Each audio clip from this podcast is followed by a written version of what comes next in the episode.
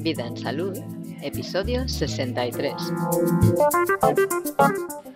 Hoy nos tocaba hablar sobre la leche, pero resulta que hoy es el Día de los Muertos y es una fiesta que se celebra en México como en ningún otro lugar del mundo. Así que me he encontrado con mi amiga Mariela Luet para que nos explique cómo se vive en México este día, cómo se celebra en México esta festividad.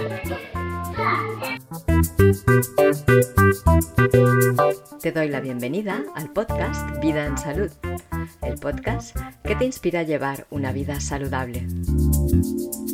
Esta propuesta es mi iniciativa y yo soy Diana Valeria. Nosotros pensamos que tú eres la persona más adecuada para cuidar de tu cuerpo y de tu vida, que nadie más que tú es responsable de tu salud. Y por esto hemos decidido ofrecerte información, conocimiento e inspiración que te ayuden a tener la capacidad de tomar las decisiones más acertadas sobre tu salud y la de los tuyos. Entendemos la salud desde un punto de vista muy amplio, así que no te extrañe encontrar por aquí información sobre los muchos aspectos que afectan a la vida y que no se suelen vincular con la salud, aunque para nosotros sí que lo están. Muchas veces se olvida, pero este día en particular, o estos días, porque es el 1 y el 2 de noviembre, nos recuerdan que lo importante es vivir, porque de todos modos nos vamos a morir. Hasta hay un dicho de ¿para qué te tomas la vida tan en serio? Si de todos modos nos vamos a morir. Pues sí. Y es una tradición muy especial porque a pesar de que pues, se le llama Día de Muertos, para mí es una tradición pagana que combina toda la tradición del mundo prehispánico y luego la tradición más occidental y realmente es una fiesta a la vida. Entonces se hacen altares. Un altar, bueno, hay altares caseros y hay altares ya más sofisticados que Más se ponen en los museos, más profesionales, Diana. Sí, así es. Y básicamente, bueno, pues el papel picado es una de las cosas que adorna especialmente los altares, que es un papel de diferentes colores con diferentes motivos propios de artistas que, que han dibujado, engrabado la muerte, como Guadalupe Posada, y lleva el elemento sal, lleva las velas, El papel picado es, eh, son papeles de colores como papel de seda, que se llama aquí, en, al menos en Cataluña lo llamamos papel de seda, que es un papel muy finito, semitransparente, muy Sí. ligero, ¿verdad? Sí, sí. Que, y, y los dibujos no son dibujados, son recortados. Son como- recortados. Como agujereados, ¿no? Sí. O sea, el dibujo está hecho con un agujero en el papel, es lo que dibuja. Exactamente, sí. Porque claro, porque tienen que estar al aire para que no se bufen y no se pierdan, ¿no? Es co- como mm, normalmente cuando quieres poner una pancarta, ¿no? Sí. Tienes que agujerear Sí, para que no se estropee. Entonces ahí hacen los agujeros, son dibujos de calaveras, ¿no? exactamente. Los motivos son los orificios que se crean en el papel como una especie de encaje Ajá. en lo que vendría siendo un textil y en el caso del papel es un encaje con un motivo alegórico a la muerte y que lo hace también muy volátil, ¿no? Sí, sí, sí. y muchas veces se suspende uno al lado del otro a través de un hilito que podría también significar este hilo conductor entre la vida y la muerte. ¿no? También, sí. Sí. Unos colores intensísimos, preciosos, llenos de vida. Preciosos por evocar ahí el rosa mexicano que, como el decías, magenta, es un fucsia, sí. fuchsia, exacto, índigo, naranja, rojo, colores Amarillos, muy vitales ¿no? al final, Mm. amarillos, sí, sí. Y entonces, bueno, toda esta conjunción de color es muy vital y también se ponen velas de colores, velas largas, otras más bajitas. Muchas velas se usan, ¿no? Muchas velas, sí, Muchas. sí, Diana, es Caminos lo que le da enteros luz. de velas. Caminos enteros. Esto en los cementerios se ve clarísimo, es un camino de velas y si tienes la oportunidad de ver una vista aérea, por ejemplo, en el cementerio de, de Pátzcuaro, es increíble porque son como lucecitas alrededor de la montaña, ¿no? Ajá. Que vendrían también siendo como la Vía Láctea, el copal y las luces de las velas estrellas, ¿no? Ajá. Que claro. evocan esta singularidad entre el cielo y la tierra. Ajá. Ajá. Sí, Sí, sí. es muy de, las culturas del México precolombino, de la Nahuatl, la, La azteca, la, azteca, maya. Sí. Sí, hay esta De cosmovisión. estar ahí ¿no? viendo siempre el, sí, la cosmovisión, exacto. sí, sí. tienen una- del Toda una cosmos. simbología. Mm, Sí. Y luego, bueno, se pone también el incienso de, propio de México, que vendría siendo el copal. Es una resina con un perfume muy característico. Muy de y que- tierra, muy de madera, muy, es Sí. muy, muy, sí, muy, muy de tierra. Sí. Y ahora que lo dices, Diana, qué interesante porque los altares justamente hacen convivir los elementos. Entonces el copal, la sal, vendrían siendo elementos de tierra, el el mismo cempasúchil, que es esta flor típica de estos días, que se cultiva y se cosecha, y también es muy vital porque vendría a recordarnos el sol, ¿no? Es un color amarillo intenso, casi naranja, que de alguna manera adorna los altares y los caminos. Los pétalos de cempasúchil van haciendo los caminos en los cementerios también. Sí. También lleva muchas veces la botellita de alcohol que no puede faltar, ¿no? De tequila, De ¿no? tequila, así es. O de tepache. tepache o, o el mismo mezcal. El y el tepache mezcal. que, que lo cites es también una tradición prehispánica Mm. y se ha visto que pues vendría siendo muy saludable, ¿no? Que es un fermento. Es un fermento Sí. alcohólico. Bueno, todos los, todos los alcoholes son fermentos. Sí, Lo que pasa es que este, el tepache es de piña, ¿no? Es de fruta. sí, sí, sí, se Mm. hace de fruta. También lleva frutas, la ofrenda, Mm. entonces también esto le da un colorido y Mm. vitamínico. Sí. Y lleva platillos en cazuelas de barro, directamente, bueno, lo que le gustaba comer a- Al muertito, al difunto. Sí. Entonces se hacen platillos muy elaborados. ¿Cómo se le llama al difunto? Al difunto se le dice el muertito, el fallecido, el difunto. Y ya, bueno, quien lo llama más familiarmente por su nombre directamente, ¿no? Y Ah, se refieren como si estuviera vivo igual, ¿no? Miguel, Sí, ¿no? Que le gusta esto, pues le voy a llevar esto a Miguel, voy a verlo al cementerio, ¿no? A Así es. Y también se ponen calaveritas de azúcar. Las calaveritas son como cráneos hechos de azúcar y decorados con azúcar de color que las hacen muy bellas, efímeras también, y llevan en el letrerito el nombre del difunto. Entonces Pero esto es prehispánico, porque azúcar... No, esto Ah. ya vendría siendo este sincretismo Vale. de lo que es el cráneo que se ha encontrado en tumbas de jade o de obsidiana Ajá. y que de alguna manera los artesanos Mm. han reproducido con el azúcar. Ah, vale, vale. Entonces son blan- los cráneos de azúcar blanca y decorado con azúcar coloreada y realmente son muy bonitos. Seguro, sí. No te los puedes comer porque aparte de que ya sabemos lo mal que va el azúcar, Sí. te empalaga y es una azúcar refinada que realmente más es evocadora que para comer. Las Sí. que se comen ahora se hacen de chocolate. Mm. Mm. Mejor, sí. Sí. También acompañan los jarritos de alfarería con el chocolate hecho con molinillo para fundir el chocolate y espumar la leche. Es un artefacto para quien no lo conoce de madera que tiene todo un diseño para justamente Como al menear la leche sí, Para batirla. batir Ajá. tal cual. Así es. Y un buen chocolate de molinillo, pues es aquel que se caracteriza por la espumita, ¿no? Que es tan rico. Hay el pan de muerto, que es un pan de yema, que está perfumado con flor de, de azar. Y en este caso también se ponen las ofrendas. Y, Muy bueno, relajante la flor de azar. Sí, entonces vendría siendo un pan que quizás nos ayuda también a estar en, en esta fiesta pues en tranquilos. ¿no? Sí, De que al final la vida y el tiempo no existen, ¿no? Todo es efímero. Exacto. Sí. Sí. ¿Qué más?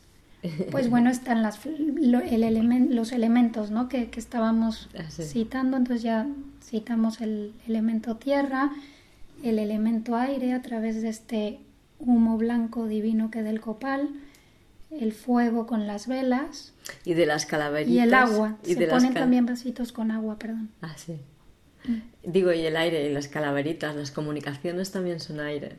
Efectivamente. Muy bien que me lo digas, Yana. Hay las calaveritas de azúcar y las calaveritas que tú mencionas, que son poemas o metáforas literarias y la comunicación efectivamente ahí a través del aire. ¿no? Y las calaveritas se hacen tanto para los difuntos como para los vivos, retomando características o cualidades de la persona, tanto físicas como a nivel de su personalidad, y es una invitación a vivir y a, y a tener humor, mucho humor en esta fiesta de, de la muerte y la vida que siempre están conviviendo. Digamos, sería como la actitud de la fiesta sería como, bueno, disfrutemos, total, nos vamos a morir igual, ¿no? Pues celebremos, disfrutemos de lo que hemos recibido de los que ya no están, ¿no? Y disfrutemos con los que sí que están, disfrutemos de la vida, del tepache, de la comida, de los colores, de la naturaleza, de los elementos, ¿no? Sí, sí, es este juego de, de disfrute, de gozo y de pues esta parte más visible, sutil e invisible, danzando, ¿no? Se a baila la vida también. en todas las dimensiones. Sí, se baila, hay música, entonces bueno, es una fiesta realmente de invitarnos a gozar. Mm. ¿Y, y tiene de alguna manera un tipo de música especial para esta fiesta? Así como por ejemplo aquí hay los villancicos de Navidad. ¿O es, es música que se usa todo el año? Es música que se usa todo el año y muchas veces también haciendo, evocando la, la que le gustaba a la persona, ¿no? Claro. Sí, que es una forma también de conexión. Sí, sí, sí. sí. Mm, Sí. Entonces está dedicado de alguna manera al recuerdo de las personas que ya no están. ¿no? Efectivamente, es una fiesta de, de, de oda, oda a la vida y recordar a los que no están y hacerlos vivir a través de este recuerdo. Y siempre son familiares. Son familiares o buenos amigos también. Y muchas veces la gente, si tiene algún artista o algún poeta que haya muerto, también en el altar le hacen este hueco, un espacio especial. Alguien que sea significativo para ellos. sí. Exactamente, que, que haya dejado eco, huella en su vida. Y es, volvemos a lo que tú mencionabas, ¿no? Este recuerdo. Sí. Y reconocer que todos aprendemos de todos y, y nos inspiramos. Esto se me hace muy bonito. Claro. Mm. Pues claro, porque se, se hace muy manifiesto dentro de esta festividad y los rituales que la acompañan, se hace muy manifiesto todo aquello que cada uno tiene, cada uno aporta. Cuando se habla de las personas en las calaveritas, ¿no? Se Sí. habla de sus cualidades, de su personalidad, ¿no? Y todo el mundo puede reconocer qué es lo que le está aportando esa persona, ¿no? Sí. A su vida. Y cuando se habla de los que se fueron también, todo el mundo puede reconocer y recordar qué es lo que le aportó esa persona. O incluso quienes no lo conocieron pueden llegar a conocerlo un poco ese día, ¿no? Retomando lo que dices, es qué importante es recordar también y invitar en estas fechas a recordar a los que ya no están y que nos han dejado una luz en el camino para seguir andando. Exacto. Realmente son obras de arte los altares porque convive, conviven los elementos más los artefactos que muchas veces ya están hechos para esta fiesta de bienvenida y de celebración a la vida.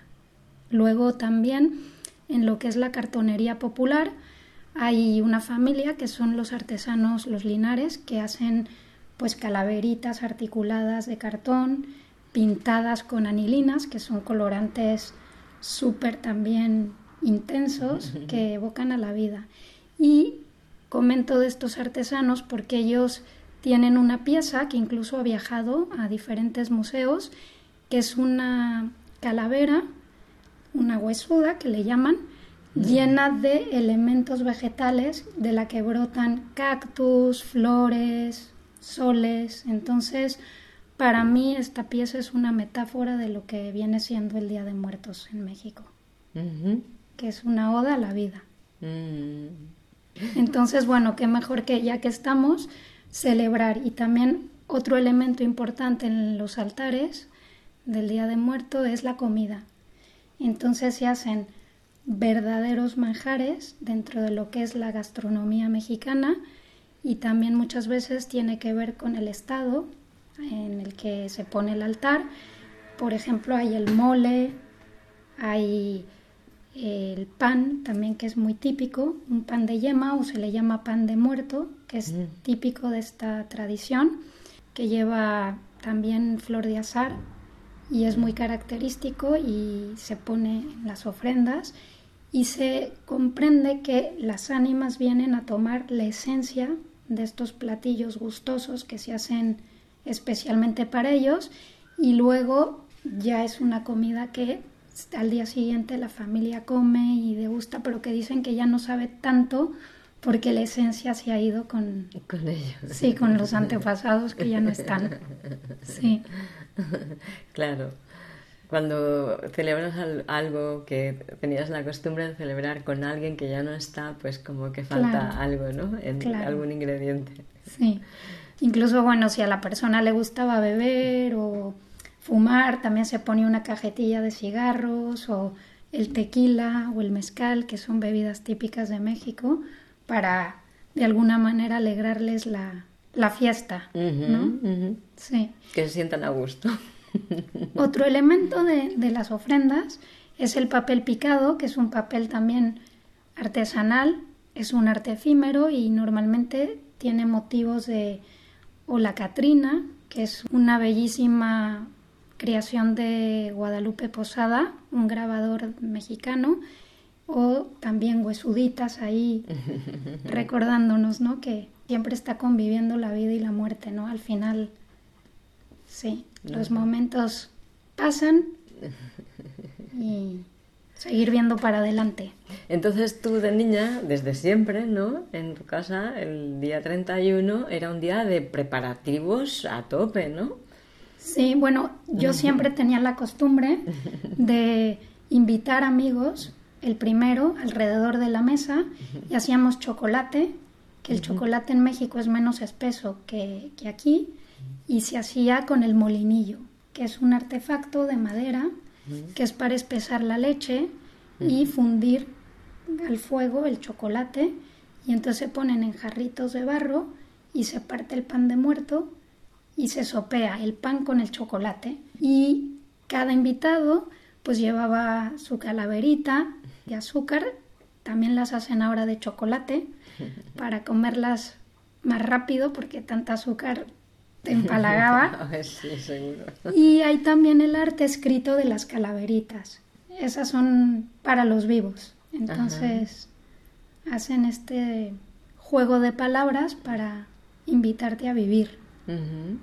Hay expresiones como de ponte vivo para que la huesuda no venga y te pille desprevenido. Huesuda, hay, también estas metáforas de lo que a la muerte, ¿no? La huesuda, la, la Catrina. La Catrina, sí.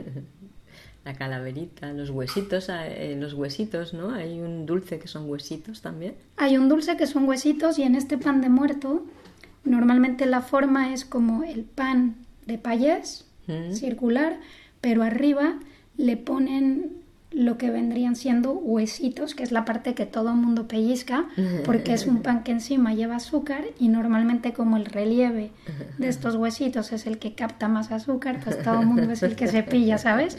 Y el ombliguito de en medio. Sí, como un roscón. Y bueno, tiene esta forma de los huesitos. Muy bien, entonces el día uno, la reunión de los niños, que comparten todos juntos, los amigos. No, no es reunión de niños. Normalmente la, fiesta es el 1 y el 2 de noviembre. pero se hace memoria a los difuntos que murieron bebés o niños. Y los adultos ya desde el primero tienen muy presente a sus difuntos menores. Y a partir del día 2 es el Día de Muertos de los difuntos de la familia. Pero hay esta diferencia. Sin embargo, la fiesta la hacen todos, niños, menores y, mayores. Vale. Mm. Y entonces os reunís diferentes familias para celebrar juntos. Sí, o la gente en sus casas pone su altarcito casero, pequeñito, para rememorar a los abuelos, algunos tíos que se hayan ido. Y lo bonito es estos lugares donde a nivel de cementerio se hace todo un ritual. Entonces hay personas que aprovechan para hacer un viaje a Michoacán, donde está la isla de Pátzcuaro y la isla de Janitzio, donde que es una montañita que es todo un cementerio y en todo ese cementerio los dos días, el primero y el dos, se está haciendo el ritual de honrar a los muertos. Y es bellísimo porque hay un silencio muy especial, está el copal, entonces ves humo que sale de los diferentes puntos del cementerio, el aroma huele, ¿no? Hay una flor tradicional para esta fiesta, que es la flor de cempasúchil, es una flor amarilla hermosísima, es, prehispánico, entonces es como una flor muy tradicional y muy antigua y a la vez que está como conectada a la vitalidad, porque es entre amarillo y naranja, ¿no? Es muy bonita. Y que se hacen alfombras de pétalos de cempasúchil y luego en, en sí, en la tumba, toda una decoración con la flor de cempasúchil bellísima. Pondremos una foto de... Vale, sí. Y bueno, las tumbas se adornan con la flor del cempasúchil y también con los pétalos del cempasúchil, que son el camino en un momento dado para que las ánimas lleguen a la tumba y entonces se hacen formas, o mm. cruz, o algún arquetipo que para ellos venga del mundo prehispánico y sea simbólico como pues alguna greca y realmente son obras de arte efímero. ¿no? Mm, hermoso. Sí. Y muy colorido, ¿verdad? Muy, muy, muy colorido. Además siempre también iluminando el cempasúchil las velas. Las velas que hacen también el camino y que se utilizan dentro de lo que son los altares y las tumbas. Luego este copal es una resina que se pone en un artefacto de cerámica, muchas veces hecho por manos indígenas, y es la copalera, y ahí se pone esta resina que se quema y hace un humo blanco muy especial que también ayuda a las ánimas a llegar. Y un aroma es un perfume muy especial también. Muy especial, ¿eh? que conecta muchísimo con la esencia. Yo he tenido la oportunidad de olerlo. Entonces está la tierra, el elemento tierra presente, el elemento aire, éter, ¿no? el agua también es muy importante y dentro de lo que es también un homenaje al mundo mineral, la sal en, en muchas tumbas y en los altares. Mm, se ponen cuencos con sal. Y el fuego, pues representado por las velas. ¿no? Entonces están los elementos conviviendo, se ponen cuencos con sal, sí. Y, y, ahí, bueno, está de alguna manera todo para dar la bienvenida. Y se hizo también dentro de lo que... Dar la, bienvenida al otro mundo. A las ánimas que vienen ah, estos días a visitar a la familia. Entonces, los que ponen la, ofrenda honran a los que se han ido y son los días para conectar este mundo espiritual y son las ánimas que vienen a la tumba o a las casas. Es un punto de encuentro entre el mundo terrestre y este mundo espiritual. Entonces, lo que sugiero al que no ha tenido la oportunidad de venir un día a México e ir a Mixquic o a, Michoacán a ver estos cementerios que se han vuelto puntos así de, encuentro para celebrar la vida y a los que se han ido. Pero debe haber muchísima gente, debe ser un sitio muy turístico, ¿verdad? Sí, es un sitio muy turístico y hay también este sincretismo con la fiesta del Halloween, que en nuestro caso, como estamos frontera con América del Norte, también ha permeado mucho. Entonces se ha modernizado la tradición y de alguna manera se combina con lo del Halloween. Entonces ya se empiezan a ver en los cementerios, pues esto. Mestizaje. Mestizaje, al final sí. El Día de Muertos viene siendo pagano también, un mestizaje. Y ahora, bueno, otro mestizaje más, ¿no? Sí, sí. En México hay la parte de que es una oda a la vida, el Día de Muertos, y también hay este como humor y se burla uno de la muerte para restarle miedo a morir. Claro. Entonces, bueno, pues por decir algunas expresiones de la muerte, pues no te vaya a coger la huesuda, no te lleva la flaca, la pelona y todas estas expresiones que hacen reír y a la vez están restándole miedo, ¿no? A un miedo intrínseco de dejar de vivir. Claro, claro, claro. En Cataluña y concretamente lo sé de Barcelona, estas rutas de altares existen para personas que quieran visitarlas en muchos restaurantes de comida mexicana. Suelen poner un altar o alguna vez tuve la suerte de ver en el Museo de Etnología un altar dedicado al Día de Muertos aquí. Mm. Y también, bueno, pues hay que ver la agenda porque sé que la gente lo aprecia y hay toda una ruta de, altares.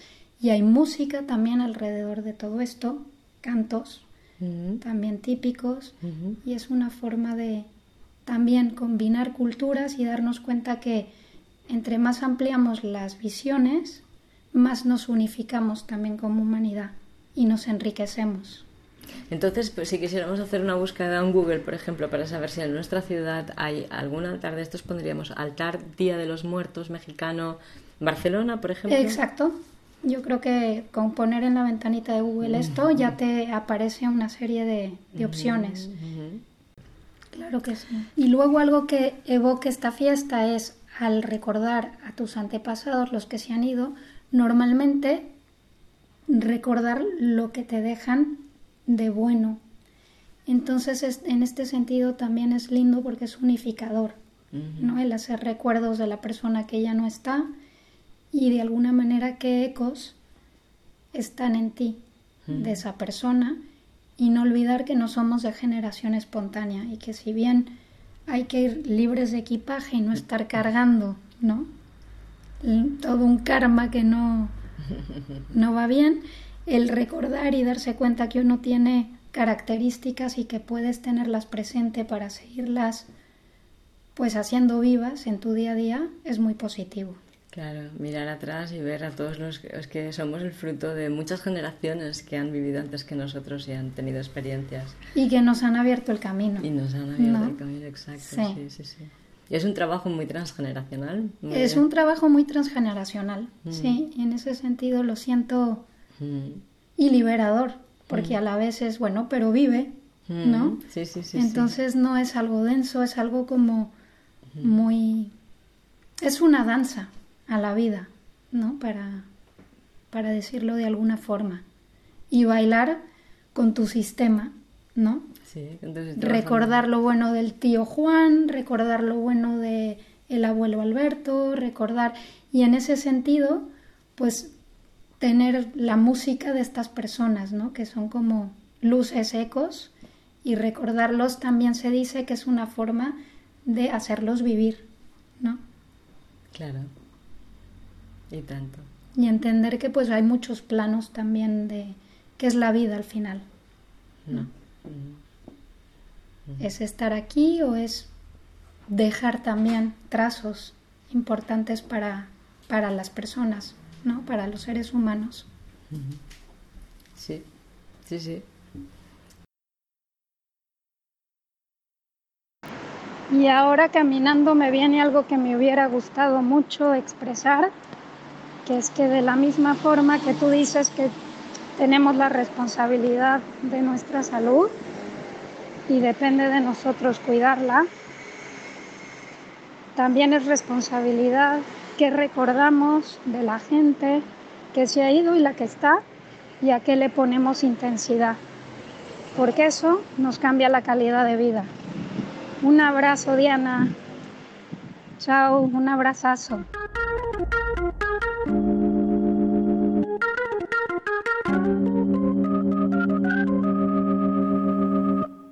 Muchas gracias por escucharme. Gracias por participar. Gracias por tus comentarios y sugerencias. Gracias por estar dándole sentido a vida en salud.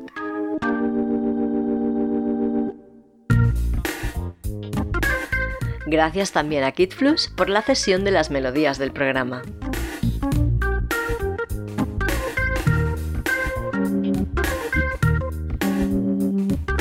¿Te gustaría mantenerte contacto y recibir comunicaciones exclusivas de Vida en Salud?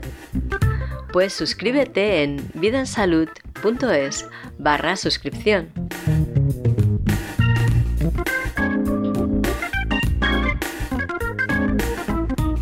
Si quieres apoyar al podcast para que pueda tener una larga vida y aportar cada vez mejores contenidos, hazte mecenas en patreon.com barra Diana Valeria. Nos reencontramos la próxima semana hablando sobre los productos lácteos en la alimentación. Si tienes intolerancia o alergia a algunos componentes de la leche, te interesará especialmente escucharlo. Y no te olvides de mantener la conciencia despierta sabiendo que si cedes tu responsabilidad, estás renunciando a tus derechos y también a tu libertad. Que pases muy buenos días y excelentes noches. Hasta la próxima.